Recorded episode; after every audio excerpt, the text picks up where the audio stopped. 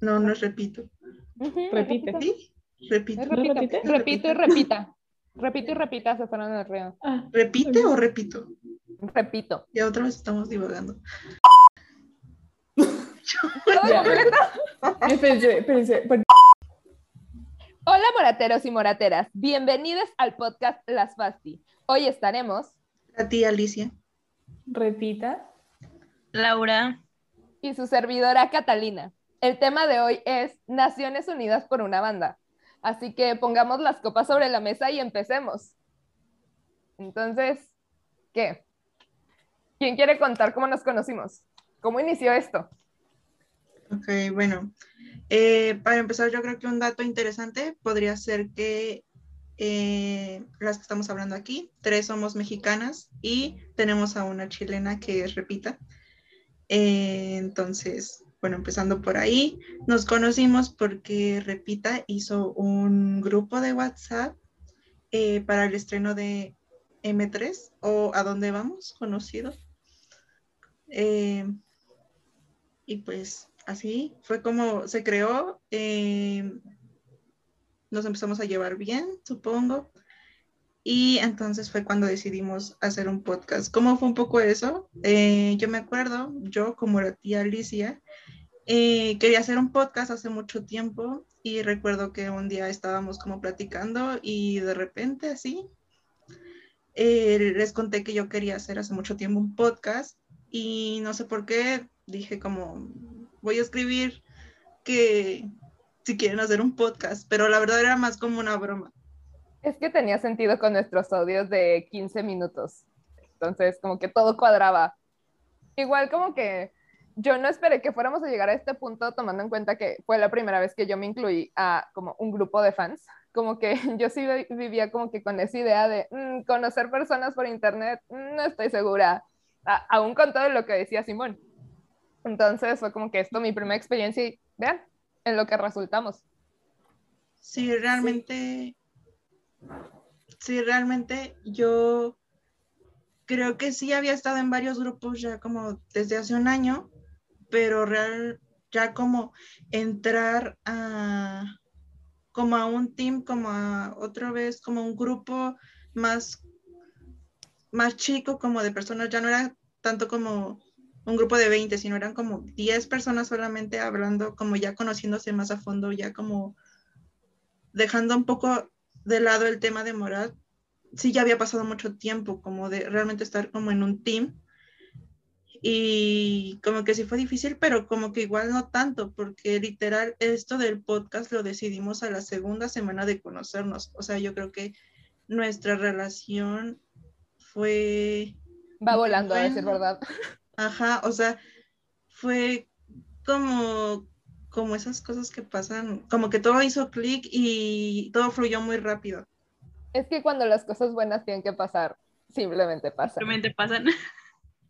Exacto.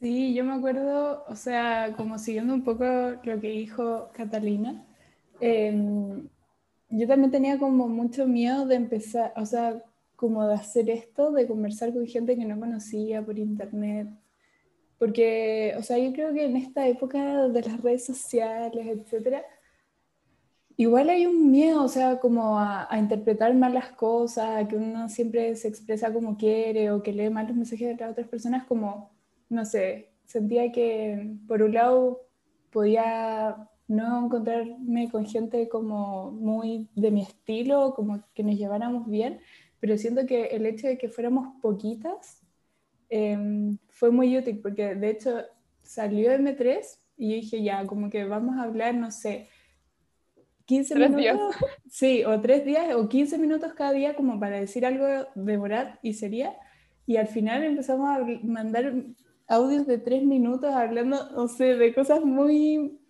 em, como profundas y, y de nuestra vida y no sé. Eh, creo que ha sido muy bacán. Lo peor es que iniciábamos con un tema así como súper centrado en Morat, como, sí, sí, este, eh, Viñamil, sí, sí, Simón, y de la nada ya estábamos llorando sobre cosas de nuestras vidas y es como, ¿en qué momento pasó esto? Sí, yo creo que igual el hecho de que si bien eh, tenemos un gusto en común que es Morat, a la vez somos muy diferentes y yo creo que eso también hace que nuestra conversación fluya y que tengamos como un tema para conversar literal todos los días. El hecho como de que cada quien tenga su punto de vista y como, no sé, cosas diferentes entre todas, eso también hace como que nosotras sigamos como en esa, en esa conversación y como que no se acabe. Sí, y yo también creo que a mí me ha servido mucho como para nos romper como todos estos filtros que uno tiene a veces la vida como de dejar de juntarte con gente que tiene como otros puntos de vista o que hace otras cosas o que tiene un estilo de vida muy distinto.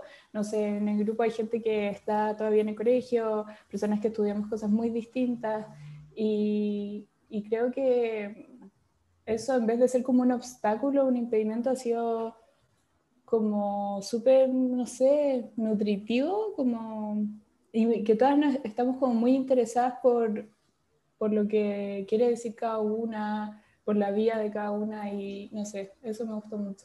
Es como en la diversidad nace como nuestro poder, ¿sabes? Como, aparte de que como, ok, dentro de este pequeño espacio somos tres mexicanas y este, a pesar de pertenecer al mismo país, como somos de zonas distintas, aún con eso somos muy distintas y tenemos culturas y hábitos completamente distintos y conocer como esa parte es pues bastante sorprendente porque no te lo imaginas hasta que lo escuchas y obviamente ya viniendo de otros países pues otra historia. Sí, pero yo creo que igual a pesar de que todas somos mexicanas y solo tenemos a una chilena, como que siento que igual no fue difícil como que ya se, se adaptara. O al menos esa es como la percepción que yo tengo hacia el grupo, como que, o sea, para mí no, no, no sentí como que ella se sintiera incómoda. Igual, pues, eh, Repita fue la que hizo el grupo, entonces tenía como un poquito más cargo hacia ella. Ajá, pero yo me acuerdo que el primer grupo, porque entramos un grupo y luego hicimos como un grupo más reducido de nosotras, pero en el primer grupo también casi todas eran de México, o sea, realmente creo que solo había una persona de España y pues al ser de España casi nunca estaba. Y como que Repita siempre estaba ahí como que hablando y fluyendo normal, entonces. Siento que Nat fue como un buen puente porque, no sé, como que me sentía, hablar, como que ya tenía un acercamiento al mundo mexicano gracias a ella, entonces fue como más fácil, como que me sentía hablando con Nat. Ah, bueno, menos mal, ya no éramos extraños. Gracias, Nat. Gracias, Jay. Em, es que aparte siento que igual aun cuando hay veces que no entendemos las expresiones de Repita, como su personalidad la hace como, no sé, muy fácil de, de, llevar, de convivir y como que simplemente tienes como estas ganas de seguir platicando y de seguir conviviendo. Igual con todo el grupo, o sea, siento que la vibra que tenemos como todas juntas es muy bonita y, o sea, la, no sé, sigue pareciendo extraño cómo llegamos aquí. Sí, un poco. Siento que yo a lo mejor, como desde lo que yo he vivido, no se me hizo tan extraño. Eh, porque pues no sé, es que yo ya he estado en muchos grupos como de WhatsApp y así, pero si algo puedo decir es que muchas veces he estado en grupos y realmente no, no llego a hablar y es porque simplemente no hago clic con las personas y y también como que eso influye mucho, o sea, no por entrar a un grupo ya es como de, ah, esto va a pasar, sino como que hay muchos factores y también cómo son las personas lo que hace que, que podamos convivir, aunque no nos conozcamos y, y ya. Pero aparte siento que eso es lo bonito, o sea, el hecho como de que llegamos por algo en común pero al final realmente lo que ya nos une en este momento ya no tanto es como solo el gusto por Morat, por esa banda, sino ya es como un montón de cosas con las que te sientes identificada, a lo mejor cosas que ellas o las otras personas viven en la escuela o con su familia o cosas así. Sí, eh, creo que incluso aún, o sea, hablando del fandom completo, es muy bonito ver cómo las fans pertenecen a diferentes, las y los fans pertenecen a diferentes países, a diferentes lugares y como convivir todos juntos y apoyar a los chicos y estar ahí y que todo se lleve como bastante bonito la mayoría del tiempo. Eh, y que sea como esa unión, o sea, saber que ellos fueron ese, ese pequeño, pequeño, ajá, pequeño detallito que nos hizo congeniar a todos.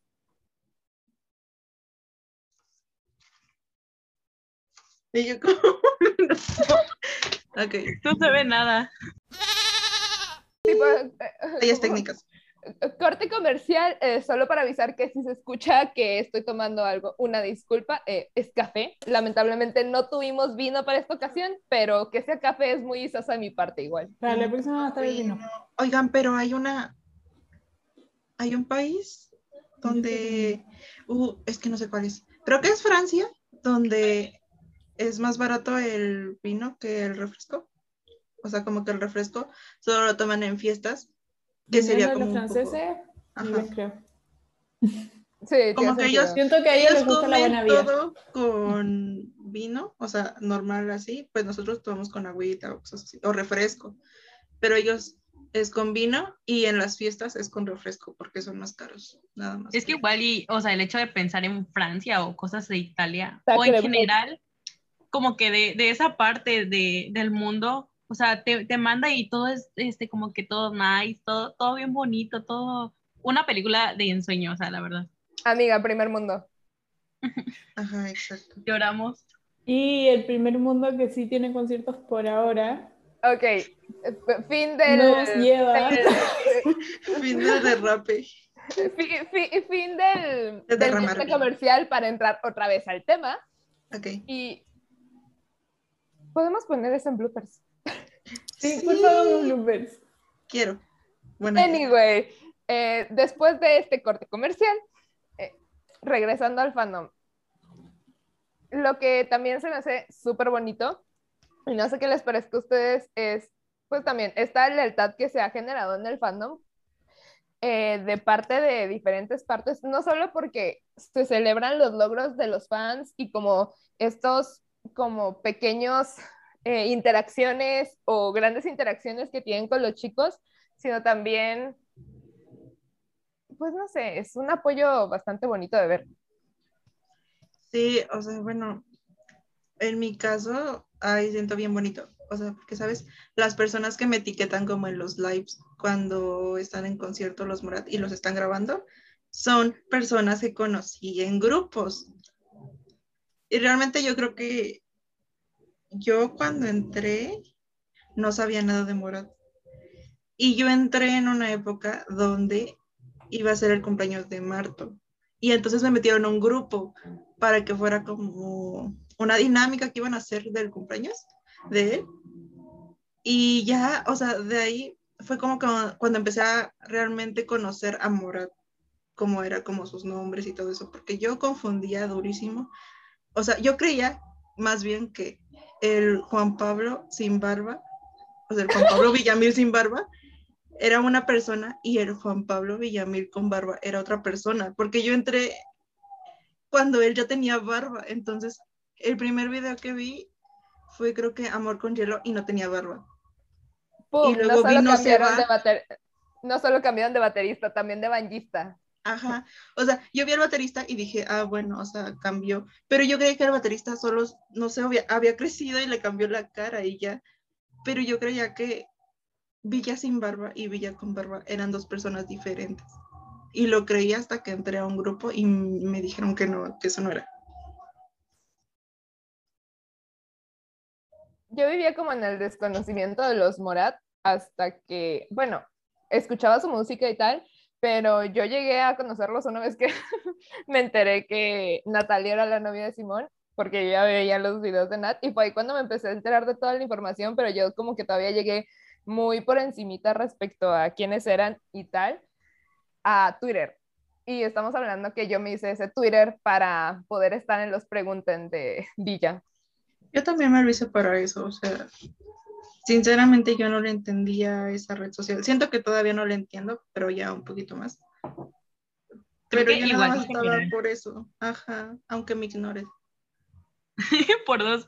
Igual, o sea, por ejemplo, yo sí llevo, o sea, tenía mucho tiempo en Twitter y toda la onda, pero igual no me había metido tanto al fandom de Morat, sino hasta ahora igual que fue todo lo de, pues, el M3 y toda la locura de esto. Porque, pues, igual, o sea, sí lo seguía, pero era como de que desde el closet, o sea, literalmente no tenía amigas o cosas así con, con quien interactuar o con quien emocionarme por todos los estrenos sino que pues, o sea, ya encontré mi grupito y fui feliz, estoy en mi lugar feliz ahora. Salir oh. del closet de Morat. Ándale. Me gustó esa referencia. ¿Y de qué, de qué más íbamos a hablar? Es que... no, risa incluida. Eh, no, que yo quería decir que, no sé si les pasó, bueno, es que a lo mejor ustedes entraron como al tiro a Twitter, pero yo me acuerdo que era como fan en silencio porque a ninguna de mis amigas les gusta Morat, bueno, amigas, amigos. Y como que solo era mirada desde afuera y veía como las cosas que subían a Instagram, bla, bla, bla. Y me acuerdo que entrar a Twitter fue como una gran decisión porque sabía que era un lugar muy hostil. Lo sigo pensando, como que creo que es para personas valientes, porque no sé qué, qué es lo que pasa en Twitter, pero Em, y al principio no entendía nada. Y como que seguía a una persona y trataba de enterarme por esa persona de cosas de Morat. Y después ya fue como salta al vacío. Y dije, no, quiero conversar con gente como cuando salga M3, como tengo que liberar esta emoción. Arriesgar es vivir. Y, sí, y todas mis teorías respecto a este álbum. Y nos fuimos. Pues. Siento que al final el grupo se hizo para festejar M3 y, y al final creo que ni siquiera hablamos como de eso hasta ayer. O sea, ayer que estábamos hablando como de nuestra Ah, sí. Nuestra canción favorita y como nuestro top 3, pero siento que realmente no habíamos tenido como una plática como de ah, M3, o sea, por eso estamos aquí. Recuerdo haberle llorado al álbum, que todas le lloramos al álbum, pero de ahí en más es como que de repente ya estamos hablando de otra cosa o sea, fue como de salió M3 y como que todos lloramos y reímos y nada, pero, pero ya, o sea, como que después empezamos a hablar de otras cosas. Ah, claro, y hacíamos pausas para resolver enigmas y luego volvíamos a hablar de otras cosas. Y los enigmas, sí es cierto, que por cierto nos quedamos en la azotea y no sabemos bajarnos. Ayúdame. Estoy esperando que llegue el helicóptero. Monat, ponte ahí eh, al tiro. Pero a ver, si oh. O como decíamos, el M4 para tirarnos de la azotea. Exacto. El M4 para tirarnos de la azotea. Mi teoría es que el M4 está muy ligado a M3. Pero, o sea, no sé, o sea, si fuéramos, si fuéramos eh, en un helicóptero, ¿a dónde nos llevaría? Yo siento que sería más como un cohete porque su concierto dice que va a ser en la luna. No, M4 es el, es el helicóptero. ¿A dónde nos lleva? No sé, pero de ahí, ¡pum! M5. Igual no sé qué va a pasar el 13 de diciembre. Ay, yo tampoco, pero lo espero con ansias. O sea, siento que es un concierto, pero ¿qué va a ser un concierto que voy a tener que pagar? ¿O va a ser gratis? No, yo siento que por resolver los enigmas eso es como entrada gratis. Ah, bueno. Mira, ojalá sea gratis porque eh, sigo siendo pobre y los conciertos este, no están a mi alcance todavía porque Latinoamérica, que eso también se me hace súper bonito por parte de las españolas que están yendo a los conciertos, que transmitan para, para el fandom de plata. Sí, Barcelona. Sí, me encanta que seamos como tan diligentes al respecto, como que he visto muchas cuentas que dicen, hoy puede estar transmitiendo todas estas cuentas y es como, no, qué ternura, como, no sé. Sí. Muchas gracias. Gracias a todas, menos a la cuenta esa. La que era de un festival. no No era del no del Para mostrarnos amor. No, no era de, no era persona del fandom, era como una cuenta ahí de no sé qué. De De emociones eventos. por ahí.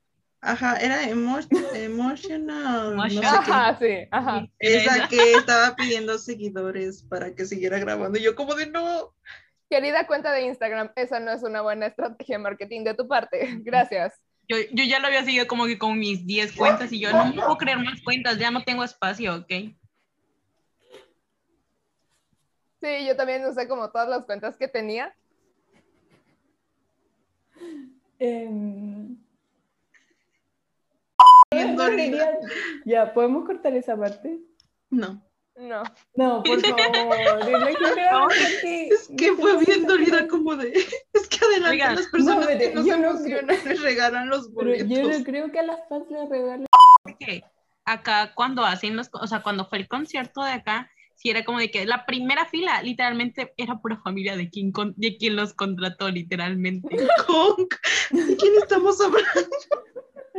Por De nuevo favor. se corta, por favor. Aparte, aparte de que la tía Alicia llamó a, a nuestra ropita.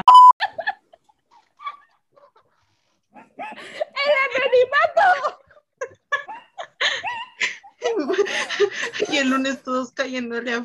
Ya no sé, es que siento que ya. Nos salimos de tema. Sí. ¿De qué estábamos hablando?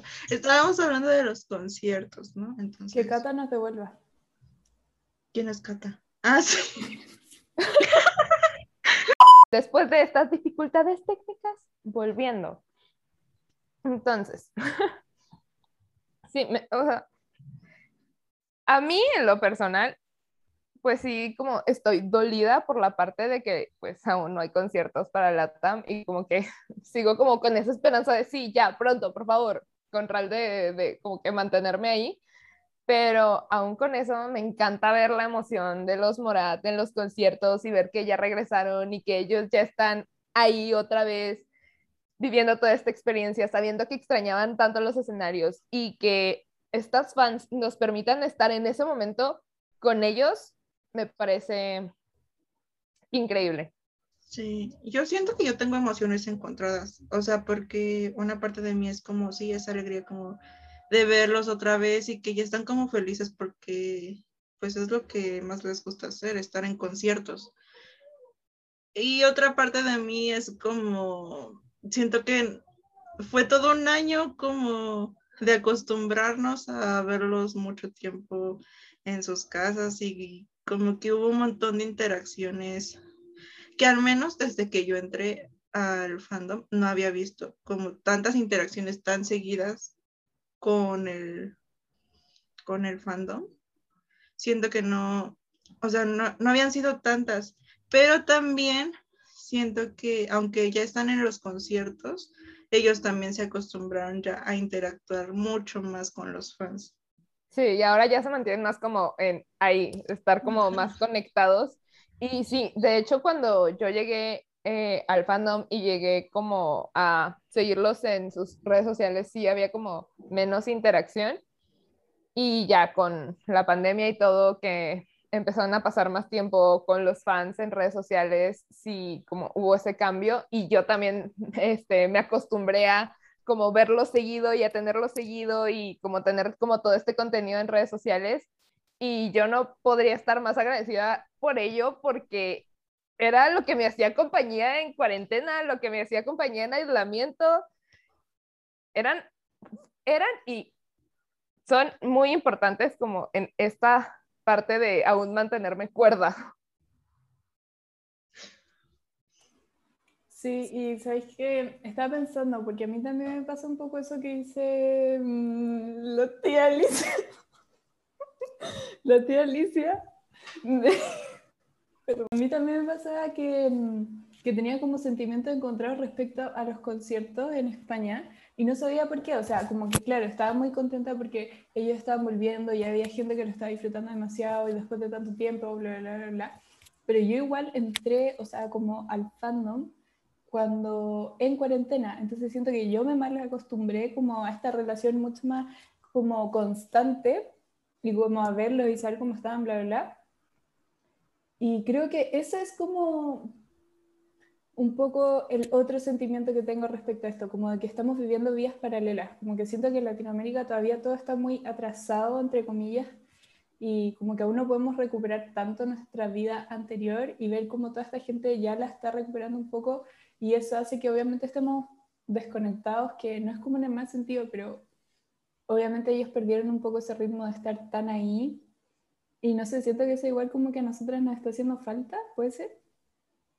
Como que estamos como en un universo paralelo y eso como que duele un poco porque todos tenemos demasiadas ganas de volver a esta vida normal y junto con eso como volver a los conciertos, bla, bla, bla. Sí, o sea, súper de acuerdo, porque obviamente em, como es, ves toda esta parte como de repente ya muchos volviendo a su vida y te das cuenta que tú sigues como en, en este mismo sitio estancado donde mismo porque no puedes hacer muchas cosas porque todavía eh, pues tienes que mantener tu distancia, todavía tienes que quedarte en casa mucho tiempo. Y, y obviamente ver que, que las cosas no avanzan y ellos sí, pues no ayuda. Sí, exacto. O sea, creo que igual, como que igual de parte pues de nosotros, países tercermundistas, ¿verdad? Pero, o sea, como que nosotros queremos estar ahí igual celebrando como que todo este regreso y nos sentimos como de que, ay, no podemos estar ahí, pero pues también nos sentimos súper bien porque pues ellos ya están regresando a su vida normal y a lo que les gusta y a lo que les aman, lo que les apasiona. Y es como de que, ay, qué bonito, pero en mismo tiempo es como de que, ay, yo quiero estar ahí, pero no sé, es muy difícil porque como dice, repita, que todo este mundo paralelo que estamos viviendo en general en todas partes del mundo es muy como de que, no sé, muy cambiante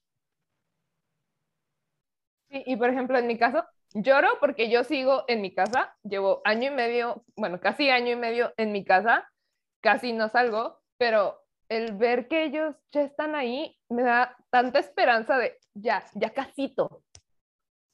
Bueno, sí, eso sí. O sea, realmente te da, o sea, sí, eso, es esa clase como de esperanza, como de, sí, a lo mejor vamos más atrasados, pero sí se puede llegar a ese punto o sea, en algún momento podemos llegar a ese estado donde ellos están como ya un poco más tranqui. Así que por favor, eh, gente que está escuchando esto, vayan, vacúnense, usen su cubrebocas porque ya queremos pronto conciertos de moral. Por favor. Y como, o sea, ¿se acuerdan que, bueno, cuando se estrenó este último video que fue de King Coma? Güey, esto estaban diciendo de que, se me fue la onda, perdón. Estaban diciendo de que cuando ya nosotros, o sea, la parte de Latinoamérica, nos va a tocar el tour como que un poco más afinado y me gusta y como, o sea, nos da la esperanza de que ya vamos a salir y que nos va a tocar el tour como que un poco mejor y toda la onda, pero todo lo que estamos viendo cuando en esas transmisiones que nos dan nuestras preciosas amigas este, de todas esas cuentas, que, por ejemplo, las interacciones de Marta con el, con el público y todo, no sé, todo, todo, todo lo que forma y que están haciendo ahora y que acá maybe ya no nos toque o sí nos vuelva a tocar y, ay, no sé, o sea, como que todo esto son emociones encontradas.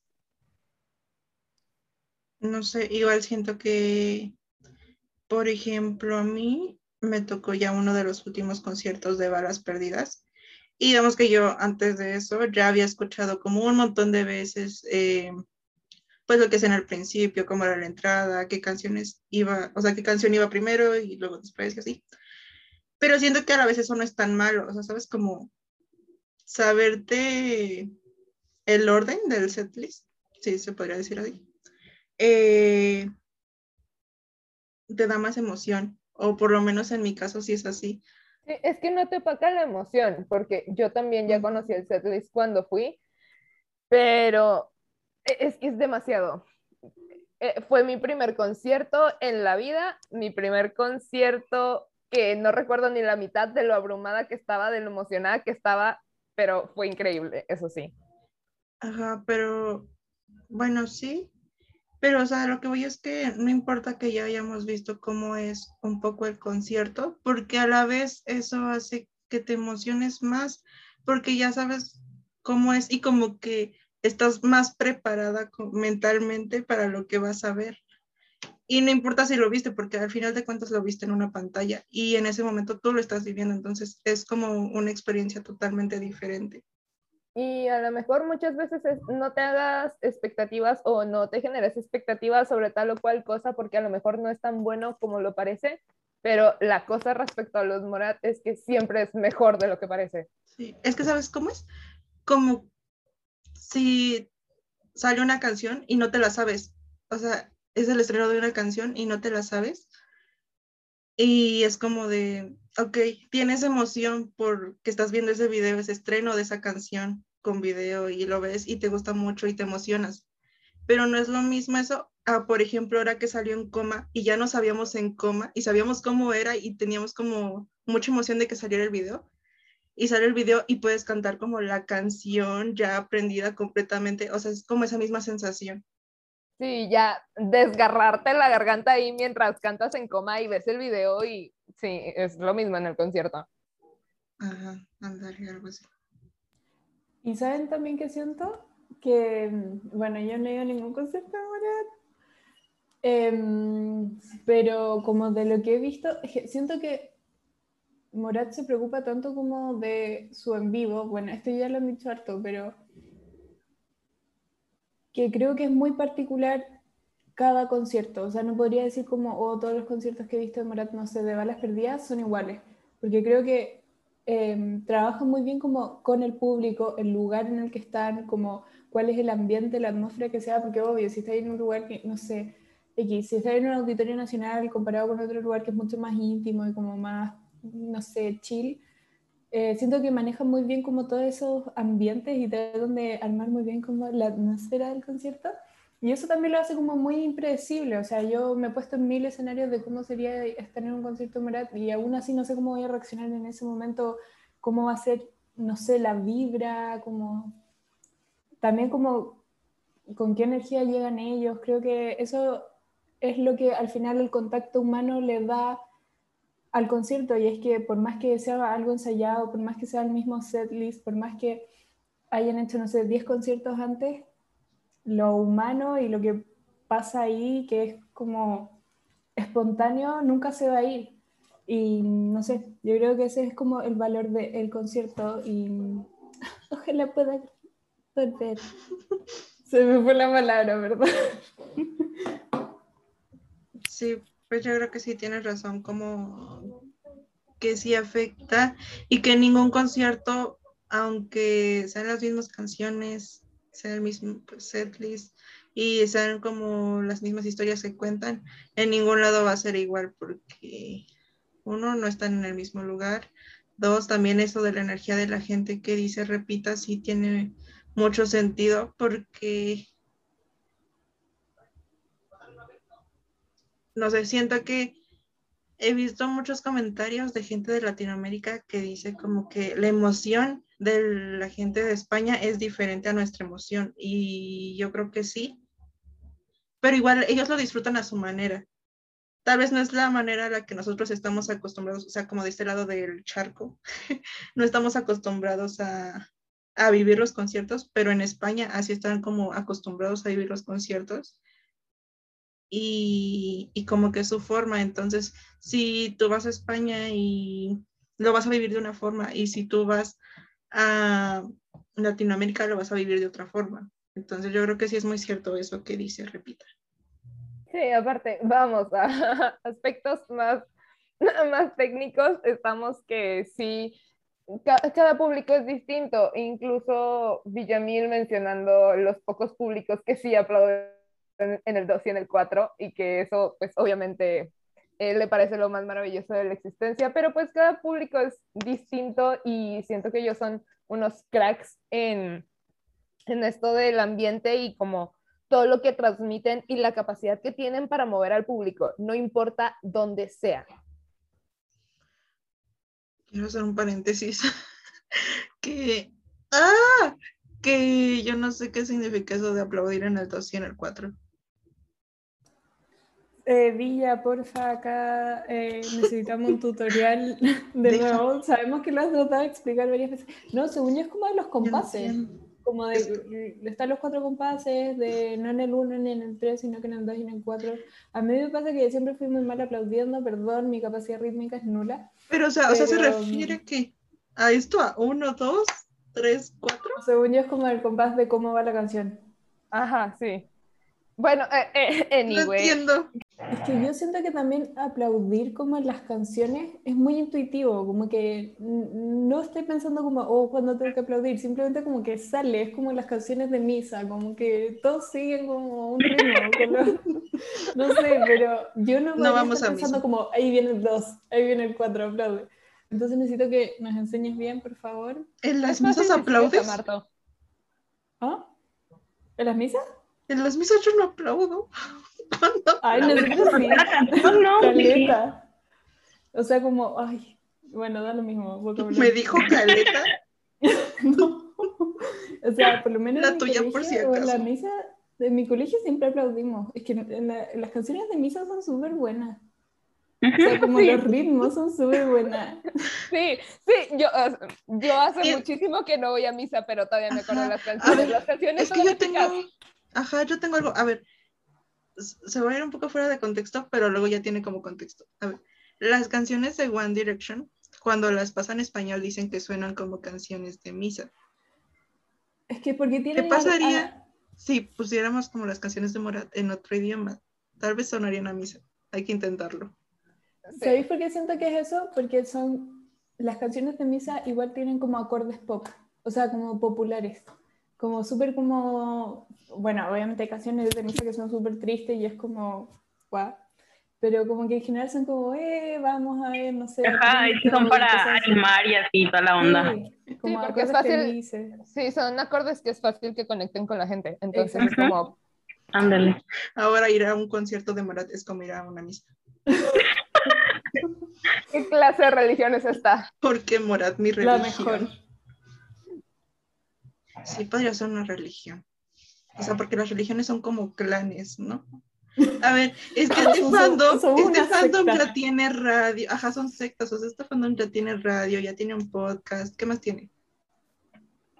Tiene como un montón de- como de mini sectas ahí. Claro, Ajá. porque solo nos falta escribir la Biblia y hacer los Sí. sacramentos y ya estamos. Ándale.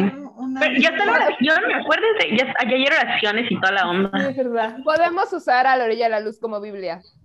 Sí, Ah, la está la Biblia- Biblia Y entonces. tenemos también ropa, Sí, ya. ropa, Vestimenta. vestimenta. ¿Qué más? Uniforme. Uniforme.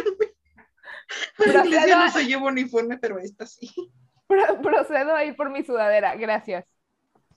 Yo no tengo todos- sudadera. Todos nos tatuamos un mapache y ese es como nuestro símbolo. Ándale. Diosasa. Está Diosasa y también está Güey. uno de Villa, pero no sé cómo Ya se llama el de Villa. Tenemos toda nuestra religión lista ya. El de Villa es un papa. Villa es el papa y es una cuenta de Twitter. Creo que ya está un poco muertecita, pero. ¡Revívala! Y revívala. Y la de Diosasa, creo que también ya está muerta, pero ay, es una gran cuenta. O lo fue en su momento. Claro, y nosotras seríamos los apóstoles. O sea, el fandom sería los apóstoles. Sí.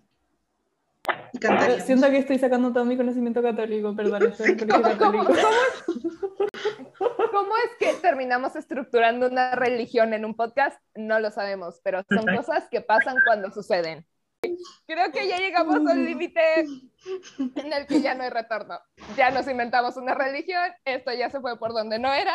Así que creo que después de poco contexto y mucho morat, amigos, nos despedimos por hoy. No olviden tomar agüita y pues nos vemos el próximo capítulo. Capítulo. Hay que fingir unas risas para acabar el podcast.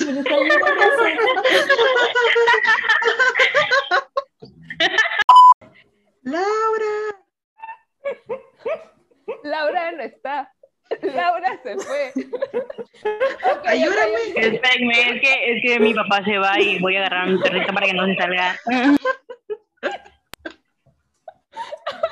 Voy a hacer pipí.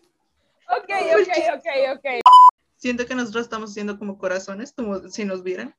Y realmente no. Sí, estamos haciendo corazones para ustedes. Adiós. ¿Por qué me acerco